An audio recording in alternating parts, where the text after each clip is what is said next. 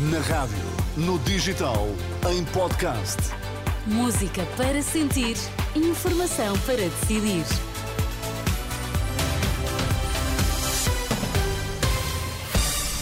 Seja bem-vindo à Renascença, tarde de sexta-feira. Está comigo Sónia Santos. Estamos juntos até às 5 e nas notícias o Vitor Mosquita. Olá, Vitor, boa tarde. Boa tarde, Sónia. Quais são os temas em destaque? Lucília Gago abre a porta da saída da Procuradoria-Geral da República. Nesta edição, campanha para as legislativas de 10 de março. Vamos então ao Jornal da Uma, informação para decidir na Renascença com Vitor Mosquita. Abrimos por este que é o sexto dia de campanha eleitoral. Depois de três figuras do governo de Pedro Passos Coelho, Durão Barroso entra nesta sexta-feira na campanha da AD. É mais logo em Santa Maria da Feira. Esta manhã, numa arruada na Guarda, Luís Montenegro negou qualquer confusão de posições no seio da Aliança Democrática. A reportagem é de Manuela Pires. Não há um único dia nesta campanha que Luís Montenegro não tenha de ser confrontado com declarações polémicas feitas na sua própria campanha. Primeiro foi a imigração de Pedro Passos Coelho, depois o referendo ao aborto do CDS, Ontem, o cabeça de lista em Santarém, Eduardo Oliveira e Souza, pôs em causa as alterações climáticas, dizendo mesmo que sempre existiram fenómenos extremos. Luís Montenegro não vê qualquer problema, diz que há na coligação opiniões diferentes e isso é até positivo. E os portugueses com isso saem beneficiados, porque até podem confrontar aqui ou ali algumas pequenas diferenças de opinião que nós temos dentro de nós para perceberem qual é o rumo que eu lhes tenho para dar. Mas é confuso para Não, não, não, não, não, não é confuso. Os eleitores portugueses são muito mais inteligentes do que aquilo que muitas vezes algumas eh, considerações e até alguns comentários que eu vejo no espaço público fazem eh, perceber ou querem fazer perceber. Luís Montenegro volta a dizer, ao contrário do que fez o seu antecessor, Rui Rio, que os eleitores estão sempre certos. E eu posso dizer hoje aqui uma coisa: eu estou muito orgulhoso por eh, retomar esta relação de confiança entre o PSD, neste caso, eh, com, com, conjuntamente com a AD, e os eleitores. Eu sinto que a minha mensagem foi percebida primeiro dentro de portas e agora está a passar para lá para fora. O líder do PSD está certo na vitória, porque do outro lado, diz, o candidato socialista não tem currículo para apresentar. Não há melhor exemplo de falhanço governativo que o Dr. Pedro Nuno Santos, por mais caminhadas que ele faça solitárias por vias eh, ferroviárias que estão em obra, mas que não estão hoje ao serviço das pessoas. Na arruada, na Guarda, os jornalistas ficaram a saber que logo à noite Durão Barroso é o convidado do comício em Santa Maria da Feira, depois de três figuras ligadas aos governos de Passos Coelho, que já passaram por esta campanha, o próprio em Faro, Carlos Moedas em Évora e ontem em Santarém, Assunção Cristas. A reportagem de Manuela Pires, Aliança Democrática em campanha esta manhã na Guarda. Em Lisboa, o porta-voz do Livre visitou uma creche que tem implementada a semana de quatro dias. Rui Tavares voltou ao tema dos eventuais entendimentos à direita, Carla Fino. E para que não restem dúvidas, Rui Tavares volta a dizer o LIVRE é parte de uma solução à esquerda. O LIVRE é parte da solução numa maioria à esquerda. Se houver uma maioria à direita ou um governo de direita, o LIVRE é parte da oposição. Uma oposição que é leal, que é franca, que é honesta, mas que é uma oposição vigorosa.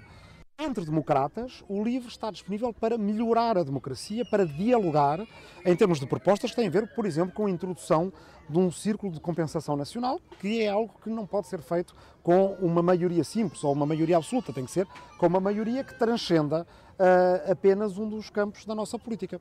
Palavras do candidato ao Parlamento, mas esta manhã a conversa também foi centrada na semana de quatro dias. Uma medida que pode e deve ter pernas para ser implementada. É isso que defende o LIVRE.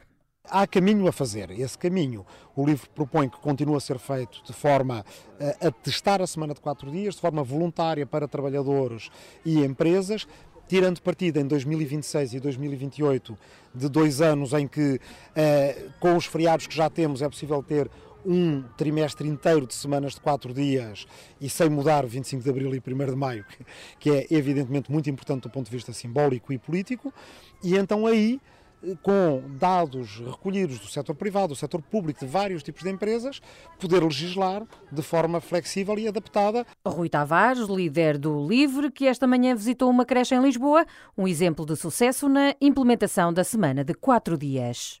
A reportagem de Carla Fino, o secretário-geral do PS, visitou na última hora o Hospital Cova da Beira, na Covilhã de onde partiu a coordenadora do Bloco de Esquerda, Mariana Mortágua, numa viagem de comboio até à Guarda. Há 4.616 candidatos a deputado e 18 partidos a concorrer às próximas eleições legislativas. A Renascença quer dar a conhecer quem pode eleger para a Assembleia da República. Quem quer ser deputado é uma página interativa onde pode ver quem concorre pelo seu partido no seu círculo eleitoral. É um trabalho desenvolvido pela jornalista Salomé Esteves para consultar em rr.pt. Lucília Gago abre a porta de saída da Procuradoria-Geral da República ao final da manhã nos Açores, questionada sobre a eventual disponibilidade para continuar num segundo mandato. Lucília Gago sinaliza a saída do cargo. Uma abordagem mais detalhada não é o momento. Muito obrigada. Vai terminar o mandato, vai terminar o mandato agora. Estaria disponível para, para mais tempo à frente? Bom. Está fora Gostaria de continuar no Ministério Público? Não, eu tenho tempo e condições para me jubilar. Muito obrigada. Lucília Gago aos jornalistas à entrada para o segundo dia do Congresso dos Magistrados do Ministério Público nos Açores. Os médicos de família duvidam das previsões do governo que aponta excesso de especialistas na área daqui a dois anos. De acordo com o Jornal Público, 2024 terá um pico de aposentações que serão compensadas nos anos seguintes com a contratação anual de jovens médicos. Em declarações à Renascença, Nuno Jacinto contraria essa previsão, diz que, diz que a falta de médicos só se resolve se a profissão for mais atrativa. Ainda assim, diz nunca haverá médicos de família em excesso em excesso nunca teremos. Nunca teremos médicos de família em excesso. Um, aliás, isso seria algo muito estranho e significaria que estaríamos a fazer alguma coisa mal feita. O que poderemos ter é uma situação em que vamos começar a melhorar essa situação e a resolvê-la se tudo correr pelo melhor e se a tutela, seja ela qual for, tiver a capacidade de atrair e de criar condições para que os médicos de família trabalhem no Serviço Nacional de Saúde. E vamos ter um cenário mais favorável para que isso possa acontecer, porque temos menos saídas devido a um menor número de reformas, mas não podemos falar de um excesso de médicos de família.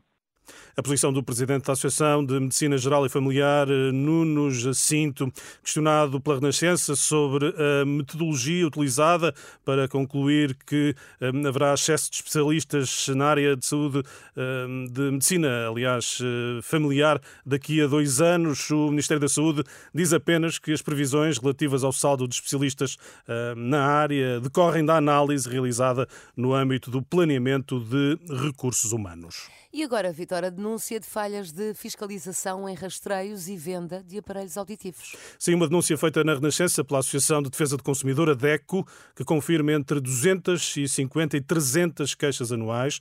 Rita Pinho Rodrigues alerta os consumidores para que procurem uma avaliação médica antes de encomendarem um aparelho auditivo. Aqui nós não podemos ter um polícia em cada esquina. O primeiro sítio a ir não é à loja do aparelho auditivo. O primeiro sítio a ir é ao otorrino. Aquela pessoa que o está a abordar na rua, por muito bem intencionada que esteja, por muito simpática, por muito bem vestida, por muito credível que esteja de bata branca, está a abordar para fazer negócio.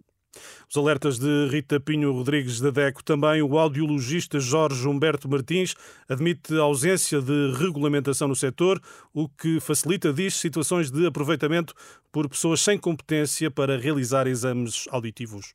Estamos a brincar. Não percebo como é que o nosso legislador ou controlador não percebe que isto é um problema de saúde e que tem que ser tratado por profissionais de saúde e não pessoas que podem vir de qualquer área e mudar. Hoje estão numa empresa, amanhã estão noutra. Senão estamos a falar de vendedores e não de profissionais de saúde e estamos a falar de um problema de saúde o audiologista Jorge Humberto Martins. Escutamos certos de um trabalho que vai poder ler em rr.pt. Em Portugal, estima-se que cerca de uma em cada quatro pessoas sofre de dificuldades auditivas. No domingo, assinala-se o Dia Mundial da Audição. Tempo ainda nesta edição para o habitual espaço de opinião de Francisco Sácio Cabral. Boa tarde, Francisco. Boa tarde, Vítor. Esta sexta-feira lança um olhar sobre o turismo depois de um ano de 2023 eh, muito positivo para o setor. É verdade, porque eh, o turismo de facto continua a crescer em Portugal. No ano passado foram batidos todos os recordes. Assim, em 2023, Portugal teve 77 milhões de dormidas, que geraram 25 mil milhões de euros. Nesse mesmo ano, no ano passado, recebemos 30 milhões de visitantes, 11% mais do que em 2022. O turismo contribui positivamente para o equilíbrio das nossas contas externas, mas não se pode esperar do turismo que ele resolva todos os nossos problemas económicos. Por exemplo, o turismo não contribui para, para, para pagar melhores salários ou para ultrapassar a crise da habitação. E o turismo pode ser volátil, tal como foi importante para uma rápida recuperação da economia, pode em pouco tempo descer para números decepcionantes. Oxalá isso nunca aconteça. Temos que manter a quantidade e a qualidade dos turistas que recebemos. Obrigado, Francisco. Votos de um bom fim de semana. Bom fim de semana. Obrigado. Sónia, fica por aqui a Uhum. edição da uma da tarde. Temos encontro marcado para as duas. Ora bem, até lá.